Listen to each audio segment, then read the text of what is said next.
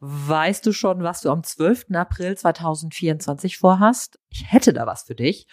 Und zwar an diesem Freitag findet mein Netzwerkbooster-Event statt. Das dreht sich rund um dein Business in digitalen Zeiten und richtet sich ganz gezielt an Unternehmer und Unternehmerinnen, an Leute, die sich aus ihrer Selbstständigkeit heraus weiterentwickeln wollen und wachsen wollen unternehmerisch und ist eine Mischung aus Konferenz, Netzwerkveranstaltung und Barcamp. Das heißt, du kannst auch mit deinem Thema nachmittags dich bewerben für eine Session im Barcamp und dich dort dann halt auch mit einem Vortrag präsentieren oder selber Fragen stellen und dich einfach mit einbringen. So, wenn du mehr wissen willst, dann schreib mir einfach auch gerne, zum Beispiel über LinkedIn, oder geh einfach auf www.netzwerk booster.de, so wie dieser Podcast heißt auch das Event und heißt auch die Webseite. Da gehst du dann einfach drauf und kannst dir dein Ticket besorgen für den 12. April, den Freitag von morgens 9 Uhr bis nachmittags ungefähr 16.30 Uhr. Ich freue mich, wenn du dabei bist und wenn du noch irgendwelche Fragen hast, melde dich einfach bei mir. www.netzwerkbooster.de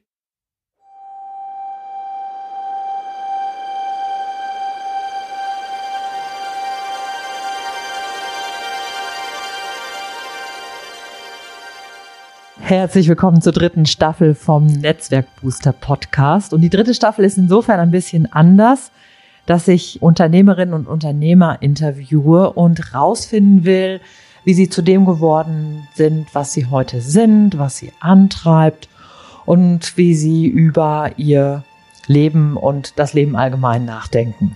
Und heute habe ich als besonderen Gast hier vor meinem Mikrofon die Ann-Sophie Detje. Wir sitzen hier in einer ganz gemütlichen Küche in der Eifel und äh, ich kann Sie jetzt mal zu Ihrem Business und zu Ihrer Unternehmung ausquetschen. Schön, dass du hier im Podcast bist. Hallo Ann-Sophie. Ja, moin zusammen. Schön, dass ich hier sein darf, Ute. Hm, sehr schön. Ich habe immer eine Frage, mit der ich in die Interviews reinsteige, und zwar ist das, weißt du noch, was du als Kind werden wolltest? Ja, schnell groß. also ich war nicht irgendwie, ich will den Beruf oder den Beruf, sondern schnell groß. Mhm, mhm. Dann bist du aber irgendwann, hast du aber schon irgendwas gefunden, was dich antreibt. Erzähl mal so ein bisschen darüber, was du jetzt machst und wie du dazu gekommen bist zu dem, was du heute tust. Okay, was ich jetzt mache, ist Personal Branding. Das heißt, ich bin Fotografin für Markenpersönlichkeiten im Business. Und ursprünglich mal nach der Schule gelernt habe ich Steuerfachangestellte. Ja, ist was ganz anderes, weiß ich. Aber hilft mir sehr beim Unternehmer da sein. Und habe dann ein halbes Jahr an diesem Job gearbeitet und gedacht, naja, das kann nicht alles sein. Ich arbeite nur die Vergangenheit ab aus der Vergangenheit nicht gelernt und ich habe keinen Hebel, irgendwie in der Zukunft was zu gestalten. Habe dann den Job aufgehört und Fotografie studiert sozusagen mit Bildhauerei und Video dazu. Und seither bin ich quasi seit 2008 mit der Kamera unterwegs und fotografiere. Mhm. Das war auch ein Weg. ja. Ja. Am Anfang war ich nicht festgelegt und drei, vier Jahre habe ich viel Technik geschleppt für andere Kollegen und immer geguckt. Und Models, Fotografie, nee, das ist nicht meins, das will ich nicht. Und Produktfotografie, ja, das ist mega langweilig, möchte ich auch nicht. Und irgendwann blieben nur noch Menschen übrig und bis heute sind es noch die Menschen. Mhm. Jetzt hast du ja gesagt, du machst Personal Branding Fotografie. Also wie, also was muss ich mir darunter vorstellen? Also ich kann mir ungefähr was darunter vorstellen. Aber wenn dich jetzt jemand fragt, sagen wir mal, du fährst jetzt mit dem Taxi und der Taxifahrer fragt dich, ja, was machen Sie denn so? Ach ja, ich bin Personal Branding Fotografin. Ja, was ist das denn? So, wie erklärst du das dann? Wenn jemand so gar nichts weiß, dann würde ich immer sagen, vergiss das Wort Personal Branding, sondern mach einfach nur Fotografie. Du weißt, ich habe eine Kamera in der Hand und ich fotografiere Menschen. Und ich mache das tatsächlich für Unternehmer, die für ihr Unternehmen quasi mit ihrer Marke stehen. So wie Klaus Hüpp zum Beispiel, der mal gesagt hat, damit stehe ich für mit meinem Namen. Und ähm, im Prinzip ist es sehr spezifisch auf jede Person abgestimmt.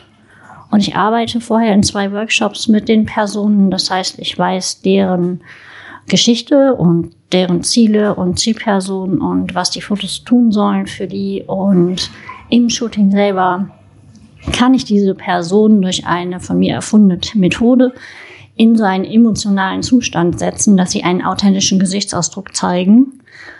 Und ich habe dann das Foto, was ich habe. Wir müssen deshalb so lachen, weil ich gerade mir überlege, wie sähe denn wohl mein authentischer Fotoausdruck aus? Ich sitze aber hier so leicht wackelig auf so einem Hocker. Vielleicht ist das auch nicht das optimale Setting für so ein Foto. Ja, das kommt drauf an. Also es kommt natürlich auf die Ziele drauf an. Stimmt. Aber jetzt stell dir mal jemanden vor, der sitzt in einem äh, Becken mit eiskaltem Wasser und äh, der kriegt so ein bisschen Gänsehaut. Du als Fotograf machst aber gerade Bikini-Shooting und du willst denjenigen halt dahin steuern, dass diese Gänsehaut weggeht, weil das sieht halt Mist aus auf dem Foto. Und dann kannst du, mit mein, also ich könnte dann mit meiner Methode so äh, diese Person in einen Zustand machen, dass die Gänsehaut weg ist. Also die, die Fotografiekundin, Flüstererin. Ah, okay, ich verstehe. Ich verstehe. Das heißt, du würdest mich jetzt auf meinem wackeligen, auf meinem wackeligen Hocker, wo ich irgendwie gar nicht weiß, wohin mit meinen Beinen, da würdest du mit deiner Methode mir dann mich in den Zustand versetzen, dass ich ein Fotogesicht mache, das dann trotzdem passt für meine Kundinnen und Kunden. Genau. Genau, also ich würde dir erstmal super viel Sicherheit geben, weil das habe ich ähm, ja schon in meinem ähm, im Vorgespräch habe ich das ja schon festgestellt, wie ich das machen kann. Und im zweiten würde ich dir dann nochmal einen Punkt reingeben, wo du mit deinem Gesichtsausdruck Klarheit und Sicherheit hast und dann passt es. Ja, ja, okay. Mhm, mhm. Okay, okay, verstehe. Also ich bin auf jeden Fall jetzt sehr neugierig geworden, muss ich, muss ich zugeben. Oder will ich gerne wohl zugeben. Was mich immer interessiert ist, gab es in deiner Familie unternehmerische Vorbilder? Das muss jetzt streng genommen nicht unbedingt so sein, dass deine Eltern oder Großeltern zum Beispiel UnternehmerInnen waren, sondern es kann auch sein, dass die, dass die halt einfach mehr sowas hatten, wo die halt sowas getan haben. Unternehmerisch. Unternehmerisch sein. Also ein ganz starkes Vorbild ist meine Oma. Meine Oma hat sich dagegen gewehrt, verheiratet zu werden, ohne Ausbildung. Sie wollte eine Ausbildung, immer eigenes Geld. Die hat auch so verschiedene Jobs gemacht, was super untypisch ist. Und die hat Krankenschwester gelernt. Dann hatte sie zusammen mit meinem Opa eine Wäscherei. Dann kam die Waschmaschine, dann war Wäscherei nicht mehr so attraktiv für die Leute. Dann haben sie das Gewerbe quasi aufgegeben und dann hat sie nochmal eine Ausbildung gemacht zur Kinderkrankenschwester. Aber sie war immer quasi selbstständig bzw. Unternehmerin, denn sie hat ihr eigenen Haushalt und ihr eigenes Geld verdient und das Ganze gemanagt. Und von meinem Vater, der Vater, der war großer Bauingenieur. Und seine Frau war auch Unternehmerin, die hatte nämlich sechs Angestellte im Haushalt mhm. und hat das gemanagt. Mhm. Und meine Eltern sind beide auch selbstständig und hatten auch ein großes Unternehmen. Und ich hatte halt auch in meiner Kindheit nur so mit Unternehmerkindern zu tun. Mhm. Hat sich dann irgendwann durch den Schulwechsel geändert und dann war man schnell so ein bisschen außen vor. Du bist ja ja so ein Bonzenkind. ich habe wirklich zu hören gekriegt. Aha. Ja. Hast du das dann so wirklich, hast du dich dann selber als so ein, in Anführungsstrichen jetzt Bonzenkind gesehen? Oder also, unternehmerisch sind kann ja auf verschiedenen Ebenen sein, aber das waren dann sagst du, wirklich mittelständisches Unternehmen und sehr erfolgreich, also in Richtung Bonzen oder mehr so, ich bin halt selbstständig und struggle halt die ganze Zeit? Na, meine Eltern waren schon Unternehmer im Mittelstand, 17 Angestellte. Ja, okay. Und äh, die haben bis ein bisschen, bisschen mehr Geld verdient, so ein paar Millionen im Jahr als Umsatz gemacht. Und ja, die anderen Kinder kannten das halt alle nicht. Die waren halt alle immer aus dem angestellten ähm, Elternhaus oder Beamtenelternhaus und die kannten selbstständig nicht und Unternehmer nicht. Aber bis zur sechsten Klasse hatte ich so Unternehmerkinder. Die denken halt anders, die spielen auch anders. Und Vorbilder ansonsten aus meiner Familie, ah, die, meine ganzen Onkel sind eigentlich auch alle selbstständig. Mhm. Also alle Unternehmer. Mhm. Vier davon haben gebaut. Also Bauunternehmen auch und Architekten und Ingenieure und so. Also kann ich schon sagen, ich komme aus einer Familie mit viel Unternehmertum. spannend, sehr spannend. Jetzt gibt's ja jetzt, wenn in der Fotografie ist es ja eher so, dass jetzt machen wir jetzt nicht mal so eine strenge Unterteilung so nach ne, selbstständig oder freiberuflich oder gewerblich so. Ja, also würde man ja eher so von von so einer Selbstständigkeit reden und weniger von so einer unternehmerischen Vorstellung. Wie siehst du dich selber denn als Unternehmerin oder als Selbstständige? Ich bin Unternehmerin. Mhm. Also für mich ist die, der Unterschied eigentlich, dass also Selbstständige arbeiten meistens Projekte von anderen. Mhm. Also so Freelancer würde ich immer sagen, die sind selbstständig, ne? die machen vielleicht mal, weiß ich nicht, Retusche oder ein Workbook oder Buchhaltung. Und wenn du deine eigenen Projekte machst und deinen Namen darunter setzt, dann bist du Unternehmer. Mhm. Dann nehme ich doch mal mit auf deine Projekte, die du so am Start hast meine Fotoprojekte. Ja. Wie das so abläuft, willst du wissen? Nein, nein, nein. Also das, wo du sagst, das sind so meine, also wo du jetzt zum Beispiel sagst, da habe ich mir jetzt zum Beispiel einen bestimmten Prozess aufgesetzt oder da mache ich was, wo, also jetzt wie zum Beispiel das Barcamp, ne, das ist ja auch, also das würde ich gerne von dir mal so ein bisschen aufgedröselt haben, wenn du das magst. Also ich habe einen ähm, Prozess aufgesetzt. Also ich habe festgestellt, die Leute sind früher immer zu mir ins Studio gekommen. Sie möchten gerne Businessbilder. Okay, super. Dann haben wir ein kleines Vorgespräch gemacht. Dann bring mal zwei Bläser mit, vielleicht eine Bluse. Und die Herrschaften, die Herren der Schöpfung haben immer zwei Hemden mitgebracht und eine Krawatte. Und dann haben die da immer gestanden und ich habe immer gedacht, so, die sind unentspannt, das ist irgendwie, das ist so ein bisschen krapfig. Und habe gedacht, okay, ich muss irgendwas erschaffen, irgendwas rausfinden, dass ich Menschen fotografieren kann, ohne dass sie Angst haben, sich unwohl fühlen und denken so, boah, ich muss schon wieder zum Fotografen, kann ich nicht zum Zahnarzt?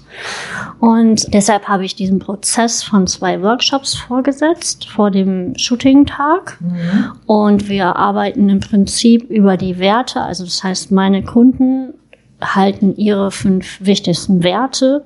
Die erarbeite ich nicht mit denen, sondern das müssen die tun. Beziehungsweise idealerweise haben sie das.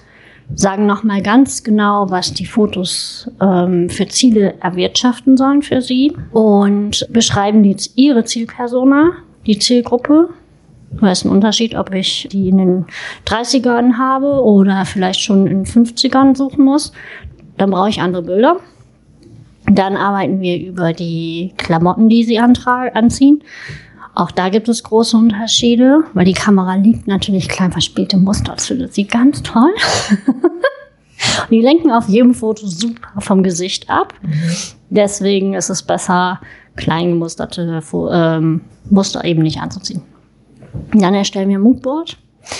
Da halten wir so ein bisschen die Bildsprache und die Bildidee fest. Das heißt, wenn du dir jetzt einen Baum vorstellst auf einem kleinen Hügel mit einem schönen Feld davor und die Sonne geht unter und du sitzt da, dann hast du ein Bild und ich habe ein Bild.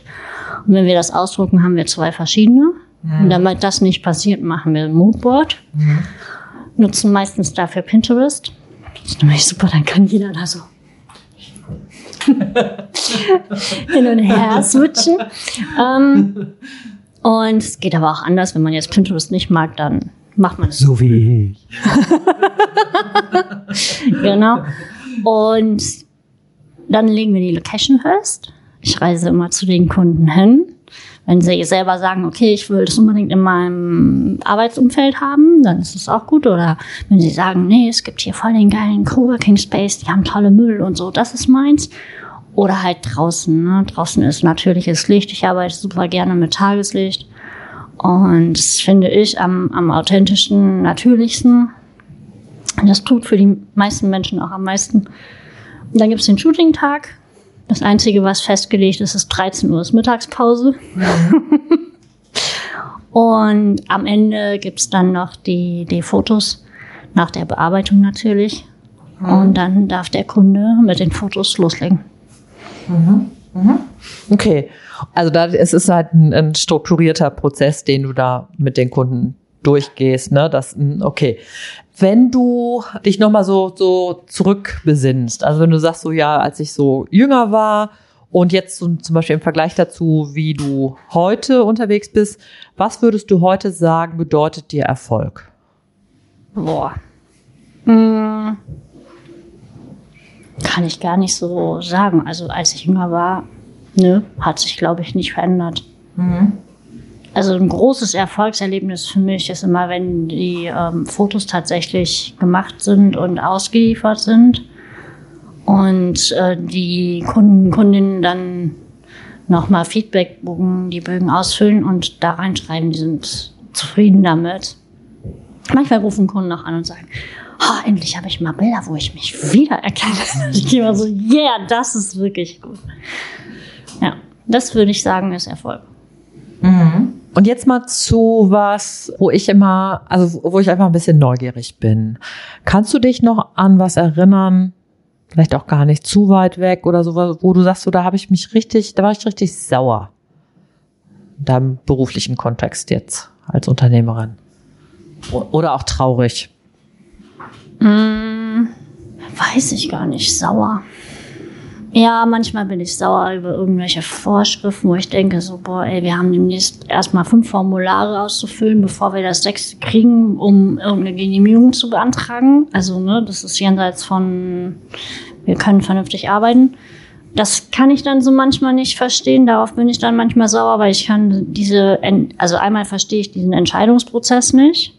Mhm. Und zweitens verstehe ich nicht, wieso Unternehmern so viel Hürden aufgebaut werden. Also ne, das, kann, mhm. manche sind auch sinnvoll. Es sollte nicht jeder irgendwie am Herzen operieren. Also ich wäre dafür wahrscheinlich nicht so gut geeignet. Ich habe es nicht gelernt. Aber ne, weiß ich nicht. Ich könnte auch nicht YouTube-Video gucken und es dann tun. Das wäre auch nicht so. ja, da, da gibt es vielleicht schon ähm, Sachen, aber es gibt Sachen, wo ich immer denke, naja, normal Mensch, denkende Menschen können das im Rahmen ja für sich selber gut entscheiden und brauchen nicht ein Formular, um dann was zu beantragen. Und was ich manchmal schade finde, ist, wenn im Ruhrgebiet haben wir ja so ein paar schöne Baudenkmäler und wenn die dann gesperrt sind für gewerbliche Fotografie. Mhm. Mhm. Na, ich kann es auf der einen Seite verstehen, nicht jeder soll so einen Doppelbock da auf seiner Seite haben, wird ja auch irgendwann langweilig, aber auf dem Gelände an sich ne, gibt es super viele Möglichkeiten, Fotos zu machen, aber die dürfen dann alle nicht genutzt werden. Ach so, wie hier so Nordpark da in Duisburg oder so? Das ist eine absolute Ausnahme. Im Landschaftspark Duisburg Nord ähm, mhm. darf man sich eine Lizenz kaufen. Die ist auch absolut überhaupt nicht teuer, 180 Euro, glaube ich, wenn sie den Preis nicht geändert haben. Und dann darfst du den ganzen Tag auf dem Gelände machen, was du willst. Du darfst auch ein Auto dahin fahren, Sachen ausladen, aufbauen, alles Mögliche. Und du darfst diese Fotos, die an dem Tag entstanden sind, auch nutzen. Ja. Auch für Gewerbe, für alles. Weil die sagen, guck mal, wir haben das Gelände, wir müssen es irgendwie bewirtschaften. Und dann muss man halt eine Lizenz zahlen. Das ist ja auch im Rahmen, also musst nicht 6000 Euro ausgeben, sondern halt 180. Ja. Und es ist dann okay. Ja. Hm. Also für, für die, die von euch, die das nicht kennen und nicht aus dem Ruhrgebiet kommen, also Landschafts, habe ich das richtig, Landschaftspark Nord in Duisburg, ist halt ein riesiges Gelände mit altem Stahlgelände. Also ihr müsst euch diese riesigen Industrietürme vorstellen. Alles ist so leicht verrostet und hat diesen Industrie, alten Industriescham schick. Und jetzt musst du weiter erzählen, ganz viele Backsteingebäude gibt es dann noch. Also, und es gibt ganz viel Grün auch tatsächlich. Das ist ein wunderschöner Industriepark. Ja. Ich, ich habe es wahrscheinlich nicht so, könnte es, habe es nicht so erzählt, wie du es tun würdest, aber so könnt ihr euch das vielleicht unbedingt ein bisschen vorstellen. Ne? Ja, ich bin ja Wahlruhrgebietskind ja. und also da steht halt wirklich so Riesenindustrie. Und wenn du dir vorstellst, das hat alles mal gekocht und es soll wirklich ein paar tausend Grad heiß, dann denkst du auch jedes Mal so, okay, wow, ne? Aber als Fotolocation ist es cool, weil du hast mhm. wirklich viele Möglichkeiten. Backstein ist da, dann ist da Blech, also so Wellblech da, dann haben wir so Ventilatoren da, mhm. Wasserfläche ist da, es ist jede Menge Stahl da, es ist Beton da. Wenn man hin will, Freizeit genießen, man kann tauchen gehen, mhm. man kann bouldern gehen. Ähm, es gibt verschiedene Kletterstrecken. Man kann einfach nur da sitzen und mal sein. das ist auch sehr schön. Ja, Genau, und da kann man halt auch, ne, man kann halt auch auf diese ganzen Sachen hochklettern. Mhm. Und dann kann man Menschen hinter Himmel fotografieren, was mhm. ja auch super schön ist. Mhm. Ja, also wirklich absolute Empfehlung. Da, also wenn, wenn ihr mal in, in der Nähe von Duisburg seid, absolute Empfehlung. Ist wirklich, wirklich schön und beeindruckend. Also an dem Punkt bin ich auch absoluter Ruhrgebietsfan, muss ich wirklich sagen. So, wenn du, wenn du dir deinen, so deinen Weg so anguckst, ne, so von, ich mache jetzt mal Anführungsstrichen, dem Bonzenkind, ne, so, bis heute zur Person Branding Fotografin. Wo würdest du sagen, hast du ganz bewusst Weichen gestellt? Also die größte Weiche in meinem Leben, die ich selber gestellt habe, war, dass ich Praktikum gemacht habe beim Industrie- und äh, Werbefotografen für ein halbes Jahr. Und um das zu finanzieren, vorher Nachtschicht in der Tankstelle gemacht habe. Und dann halt tagsüber beim Fotografen bis, also mittags, Mitternacht bis morgens in der Tankstelle und den Rest des Tages halt geschlafen. Ich war um sieben Uhr spätestens abends im Bett. Und dann entschieden habe, dass ich äh, ins Ruhrgebiet gehe zum Studieren. Aha. Das war wirklich so die größte Weiche. Und dass ich dann nach dem Studio gesagt habe, so, okay, ich bin jetzt aber fertige studierte Fotografin, das ist super, aber ich weiß ja gar nichts.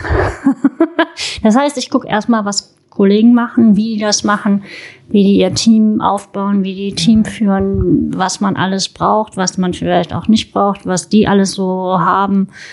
Und wenn du jetzt überlegst, so ein BMW im Studio fotografieren, dann brauchst du ja halt schon mal auch Flächen, ne? Und dann brauchst du halt auch Lampen und dann brauchst du Licht und dann brauchst du Stative und dann brauchst du eine Großbildkamera und mhm. ich komme ja vom Film her, ne? Also vom, vom Negativ und mhm da war nichts hier, wir machen Foto, KI, schick und schön. das war alles noch so Film. Und das waren noch ein bisschen andere Zeiten. Und das war wirklich, glaube ich, die größte Weiche. Und dann war eine Weiche für meine Spitzepositionierung tatsächlich der erste Lockdown. Ja. wo ich da wirklich nochmal gefiltert habe, was will ich wirklich arbeiten und ich gehe wirklich auf die Personenmarken Business-Fotografie und weg von allem anderen. Mhm. Ja, ja, leuchtet ein. Also Corona war tatsächlich ja für viele auch so ein Katalysator, ne? Ja. So, also würde ich jetzt auch mal so, wenn ich so auch aus meinen Interviews jetzt bis jetzt war für viele auch noch mal so eine ganz ganz gute Weiche, ne? Mhm. Wenn du jetzt noch mal so zurückblickst, auch das, wie sich das so entwickelt hat und und da, wo du heute stehst, was hättest du gerne vorher gewusst? Ich hätte gerne so ein Handbuch gehabt, vielleicht so eine Anleitung. Was machst du, wenn Lockdown ist? so, ne? So ein Tagesablauf. Wie schaffst du dir so ein, du darfst gar nichts mehr. Was ist das Wichtigste, was du tun musst? Ja, jeden Morgen eine Stunde spazieren gehen, ganz stramm, mach das, mach das auf jeden Fall und, oder so, ne? Also ja, das, das hätte ich ganz gerne gehabt. So irgendwie so ein, keine Ahnung, so eine Anleitung. Und was hätte ich noch vorher gerne gewusst? Bleib bei dir, ne? Also mach nicht irgendwie nur, weil irgendjemand jetzt daherkommt und sagt, hey, ich habe die Weisheit mit Löffeln gegessen und ich sag dir genau, wie der Weg ist, wie du den gehen musst, in welchem Tempo, in welcher Geschwindigkeit du welches Ziel, was auch immer machen musst. Da hätte ich gerne gesagt, so, so immer so ein Schild, so was aufploppt, ja, stopp mal, äh, bleib mal bei dir in deinem Tempo. Mhm. Und geh mal deinen Weg, ne? So, du machst das schon richtig, so wie ja. du das machst. Natürlich muss man Fortbildung machen, gar keine Frage. Man kann auch mal über den Tellerrand hinaus gucken. Aber ganz, ganz gut bei sich selbst bleiben. Ja. also, ja, weil auf sich selber vertrauen. Ja. Und wenn du dir jetzt vorstellst, ne, wir haben uns ja, ne, wir haben uns schon vorher kennengelernt, aber wir haben mal auch zum Beispiel so ein Twin Camp zusammen gemacht, ne, hier vom Twin Mentoring. Und da ist ja auch so eine erfahrene Unternehmerin Mentoren halt äh, die Newbies. Ähm, wenn du dir das so vorstellst, wärst jetzt so die Mentorin von so einem, von so einer jungen Unternehmerin. Wobei junge Unternehmerin kann auch eine ältere Person sein, die aber einfach noch nicht so lange unternehmerisch unterwegs ist. Was würdest du gerne an diese junge Unternehmerin weitergeben? Also als allererstes bleib bei dir selber. ja, aber überprüf auch, ob es für dich das Richtige ist, bei dir selbst zu bleiben sozusagen und lerne so viel äh, wie geht. Also bleib nicht bei irgendeinem Punkt stehen und sagst so, okay, jetzt das ist es, haben wir immer so gemacht und wir ändern das auch nicht mehr. Ne? Also wir haben das Wasser immer links rum im Topf gerührt, wir rühren jetzt auf keinen Fall mal rechts rum oder so, sondern sei offen auch für Innovation und neue Ansätze oder Technologien in dem Ganzen. Und wenn du anfängst mit Mitarbeitern, mach dir vorher klar, einmal, was bist du für eine Person, was brauchst du, damit du Mitarbeiter gut führen kannst und was für einen Mitarbeiter brauchst du in der Person. Für welche vom, aber. Vom Charakter jetzt her? Ja, genau. Also wenn du jetzt jemanden suchst, ne, der zum Beispiel kreative Sachen machen soll und du stellst jemanden ein, der aber eigentlich strukturiert und total tiefblau und Zahlen, Daten, Fakten basiert ist, dann ist das irgendwie ein bisschen falsch besetzt, die Stelle, würde ich sagen. Und wenn du das dir aber vorher überlegst, was du für eine Person brauchst, für welche Tätigkeit, dann hast du nicht so viel Team-Struggle. Und Ja. zu viel, zu viel, die, wenn du jetzt ein Team aufbaust und du hast ein Technologieunternehmen zum Beispiel, brauchst du ja vielleicht relativ viele strukturierte Menschen. Aber du brauchst auf jeden Fall irgendeinem Team, der sagt, okay, ich muss dieses Zwischenmenschliche reinbringen und mir ist es wichtig, dass allen gut geht und die müssen alle ihre, was auch immer sie brauchen, haben. Ähm, weil sonst hast du irgendwann, okay, die Kaffeebohnen werden abgezählt. Thema in dein Kaffeeküche. Und nicht mehr so, oh, ich will mir einen Kaffee, wie geht's dir am Projekt bist du, sondern nee, ich habe schon zehn Kaffeebohnen heute verbraucht. ja. das würde ich auf jeden Fall ähm, Ja. mitgehen. Und ich würde auf jeden Fall immer sagen, sei mutig und geh raus in die Sichtbarkeit. Guck, dass du den passenden Kanal für dich findest, dass du ein Netzwerk aufbaust, dass du dir vernünftigen, quasi doppelten Boden unter deinem Drahtseil hast. Ne? Also, dass du ein Netz hast und eine Matte, wo, wenn du fällst, dass irgendwas, irgendjemand da ist. Du kannst jemanden anrufen. Und auf jeden Fall ein Mentor. Ja, also eine Person, die schon da ist, vielleicht wo du bist oder wo du sagst, okay, von der kann ich super viel lernen. Vielleicht können es auch zwei oder drei Mentoren sein mh, für verschiedene Skills. Ne?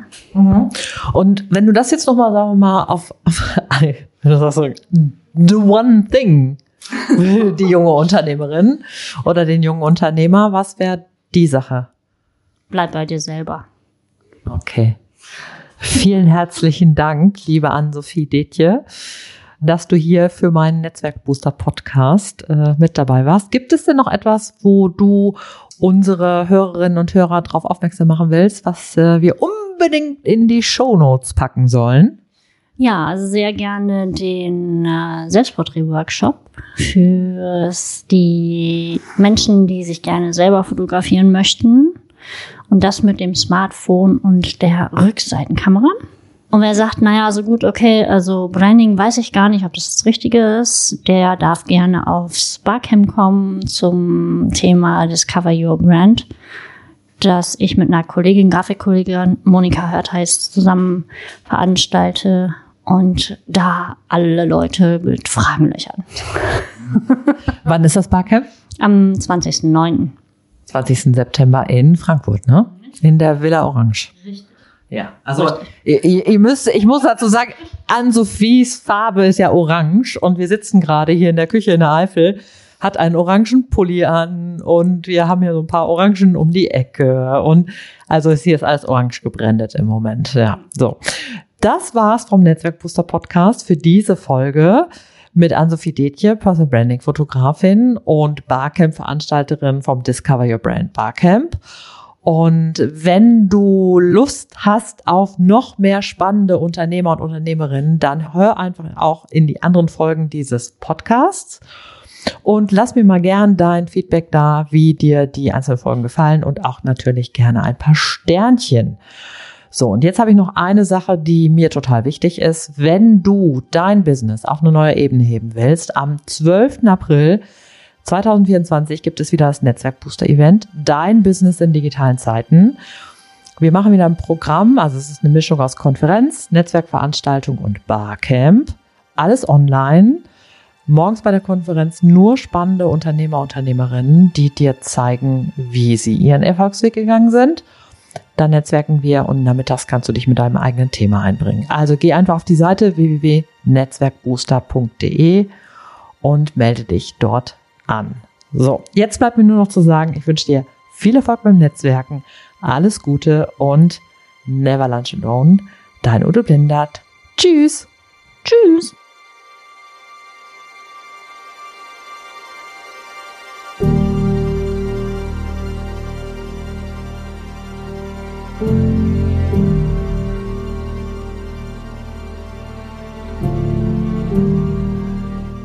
Weitere Infos für Selbstständige und Freiberufler findest du unter uteblindert.de.